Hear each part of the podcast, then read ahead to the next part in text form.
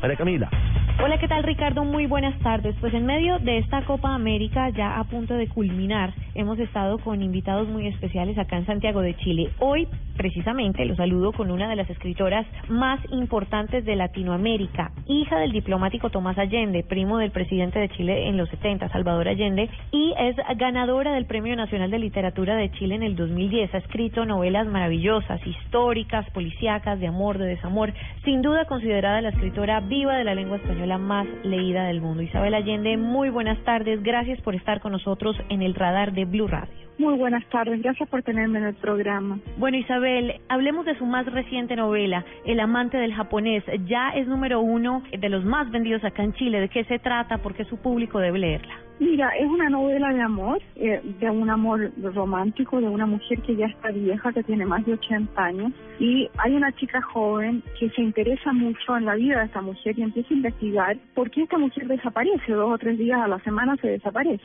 Y entonces supone que tiene un amante, y que el amante es japonés porque hay una fotografía de él por ahí dando vueltas. Entonces los temas que toca la novela son los temas del amor, de la vejez, de la familia, y, y temas históricos también, porque les toca vivir a ambos en una época muy interesante, que es la Segunda Guerra Mundial. Entonces ella, la mujer, es de una familia judía de Polonia que se salvó de milagro de los nazis y él, Ichimei Fukuda, que es el japonés, le toca vivir en Estados Unidos durante la guerra cuando a los japoneses los internaron en campos de concentración. Esta es una cosa que casi no se sabe y que a mí, yo tampoco la sabía. Me tropecé con esto al hacer la investigación histórica. Isabel, usted escribe mucho sobre el amor. Hablemos sobre, sobre este sentimiento, hablemos sobre su vida sentimental. Precisamente está teniendo un momento muy fuerte de separación. ¿Cómo ha sido, digamos, esa transición de escribir sobre el amor y realmente estar viviendo un, este momento tan fuerte en su vida personal? Para mí, en lo personal, ha sido muy duro esto, porque estuve casada con Willy 27 años y muy enamorada de él por muchos años cuando el, matrimonio, la relación se fue deteriorando y ya no se pudo arreglar, después de tratar por más de cinco años en terapia, bueno, decidimos separarnos, seguimos siendo amigos y no hay una tercera persona ni en la vida de él ni en la mía. Así que eso facilita las cosas, lo hace, lo hace menos, menos traumático. Eh, pero de todas maneras yo tengo mucha pena y me siento sola pero ha sido un buen momento para escribir sobre el tema, porque yo creo que sigo siendo romántica y apasionada como era a los 20 años. Creo que la edad no tiene nada que ver con eso. Nada que ver, absolutamente. Isabel, usted comienza a escribir sus novelas específicamente los 8 de enero. ¿Por qué ese día en especial y por qué ese mes? Mira, el 8 de enero de 1981 recibimos una llamada telefónica en Venezuela, donde vivíamos en exilio político, que mi abuelo se estaba muriendo en Chile. Yo no podía regresar a despedirme de él y comencé una carta para él que se convirtió en La Casa de los Espíritus, mi primera novela. Y la novela tuvo mucho éxito desde el principio. Entonces, un poco por cábala, por superstición, comencé la segunda en la misma fecha y después la tercera. Pero ahora ya es una cuestión de disciplina. Tengo una vida muy complicada y tengo que reservar unos meses del año para poder encerrarme sin hablar con nadie y. Entonces, tener una fecha de empezar el 8 de enero es muy conveniente. ¿Usted hace cuánto vive en San Francisco? Porque tenemos la fortuna de tenerla acá en Santiago, pero ¿hace cuánto eh, salió del país? Yo salí del país después del golpe militar, o sea, hace muchísimos años. El, golpe militar fue en 1973, yo salí en el 74. Eh, he vivido desde entonces fuera de Chile, primero en Venezuela muchos años y después desde hace ya 27, 28 años en California. Pero vengo mucho a Chile. Mis padres están vivos, son unos viejitos de 99 y 95 respectivamente, y vengo a verlos todo el tiempo, así que tengo un pie en Chile y además mi madre me escribe todos los días. Entonces estoy interiorizada de todo lo que pasa, incluso del fútbol. Claro, claro, y precisamente en esta Copa América, bueno, ahora le pregunto de fútbol, pero venga, cuéntenos, usted precisamente habló ahorita del golpe militar, ¿ha estado un poco empapada usted de la política? ¿Qué cree sobre la situación en este momento? Usted apoyó la campaña de Michelle Bachelet en su momento y ahora ¿qué cree sobre la crisis que está atravesando la presidenta y el país en general con el tema de educación, con la reforma, etcétera? Bueno, el país está viviendo problemas, pero no es una crisis. Michelle Bachelet es una gran presidenta las reformas que se propuso no las va a poder hacer, no va a poder hacer ni siquiera la mitad de lo que se propuso, pero ya existe eso como un plan futuro. Además, este es un país con Estado de Derecho, donde las cosas funcionan. Tú que estás aquí de visita en Chile, puedes darte cuenta cómo es. Es un país muy civilizado en el cual la política puede ser descarnizada en algunos momentos, pero hay respeto, respeto por las instituciones. Es un país donde si se cometen infracciones se penalizan, que es más de lo que podemos decir de la mayor parte de nuestros países latinoamericanos. Sí, se, se, ha visto bastante golpeada la imagen de la presidenta porque han salido también, mm, digamos, eh, publicados varios casos de corrupción dentro de su gobierno. ¿Qué cree usted de esto? Lo lamento muchísimo. Que la corrupción alcance para todo el mundo me parece lamentable. Pero también el hecho que se ventilan las cosas y se penalizan significa que en este país las cosas funcionan mejor que en otros.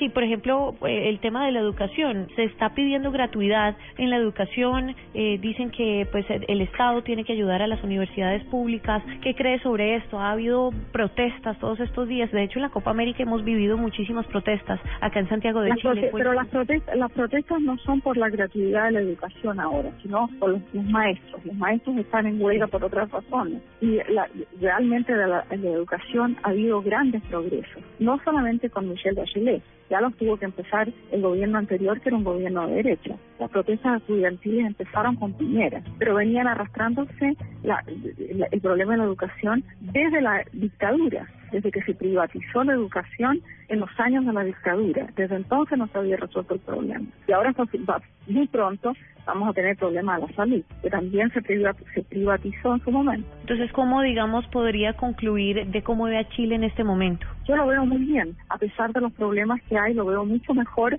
de lo que se ve desde adentro, porque yo vivo afuera y comparo. Entonces, yo comparo incluso Estados Unidos con este país y encuentro que es un país que está muy bien. Es un país en el cual hay gravísimos problemas. El problema, por ejemplo, de la desigualdad de recursos, la desigualdad económica es muy grave. Un problema donde el sistema de clases es el equivalente al racismo en los Estados Unidos. Un problema donde hay corrupción que comparado con la corrupción en otras partes no es tan grave y que además está abiertamente sobre la mesa discutiéndose. Y es un problema donde hay, un país donde hay muchos problemas, pero es un país que está muy bien.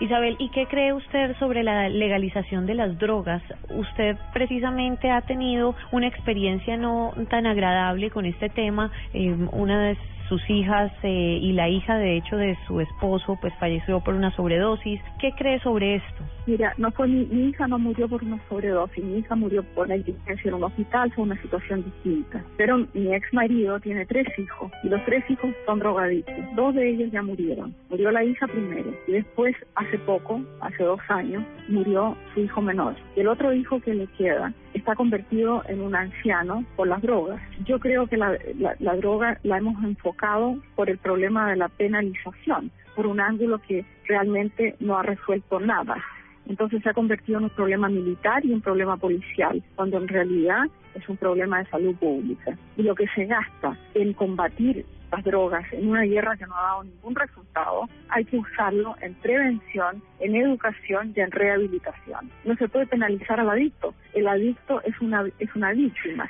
El adicto es una persona enferma. No se puede penalizar al adicto yo quisiera eh, que me contara, usted ya lleva casi 70 años y digamos la mayoría de su tiempo escribiendo. En este momento que está atravesando nuevamente, vuelvo a su, a su vida un poco personal, eh, ¿cómo ha tenido que vivir eh, sus años de vida? Digamos, eh, bueno, ahora en, en, en, soledad, pero, pero sobre la vejez, usted hablaba sobre eso yo todavía no me considero tan vieja como el personaje de mi libro. Eh, tengo 10 años, tengo 10 años menos que el personaje del libro, pero ya entré en una etapa de la vida que, que me, me, pesa, o sea, la veo como diferente a las etapas anteriores, pero la enfrento con una gran curiosidad y con la misma pasión y sentido del gozo de la vida con que he hecho el resto de los años, 70 años. La, la edad todavía no me pesa porque soy sana, entonces eso me ayuda mucho. Soy todavía curiosa y todavía puedo escribir. Afortunadamente en mi profesión los, los años cuentan a favor porque hay más experiencia, más seguridad, eh, más conocimiento y uno lo hace sentada, o sea, no tengo que estar corriendo para escribir. Si yo fuera bailarina o cualquier otra profesión, seguramente los años me pesarían mucho más que como escritora. Ha estado muy presente en, en varios de sus libros y en varios de sus personajes la sensualidad. ¿Usted cree que todavía la tiene? Por supuesto que sí. Todavía pienso volver a enamorarme, estoy abierta a otras relaciones y sigo amando las cosas que siempre he amado y sigo siendo una persona sensual si la edad no termina con, con la persona que uno es. Hay un momento en el libro, en el amante japonés, en que uno de los personajes dice que la edad no nos hace más sabios ni mejores. La edad nos hace más de lo que somos. Y si yo he sido siempre una persona enamorada, romántica, apasionada, ¿por qué no lo voy a hacer en la vejez? Le da entonces una segunda oportunidad al amor. Bueno, sería ya como la tercera. Pero bueno, siempre se está abierto. Muchísimas gracias Isabel. Sabemos que tiene muchísimas entrevistas acá con medios locales.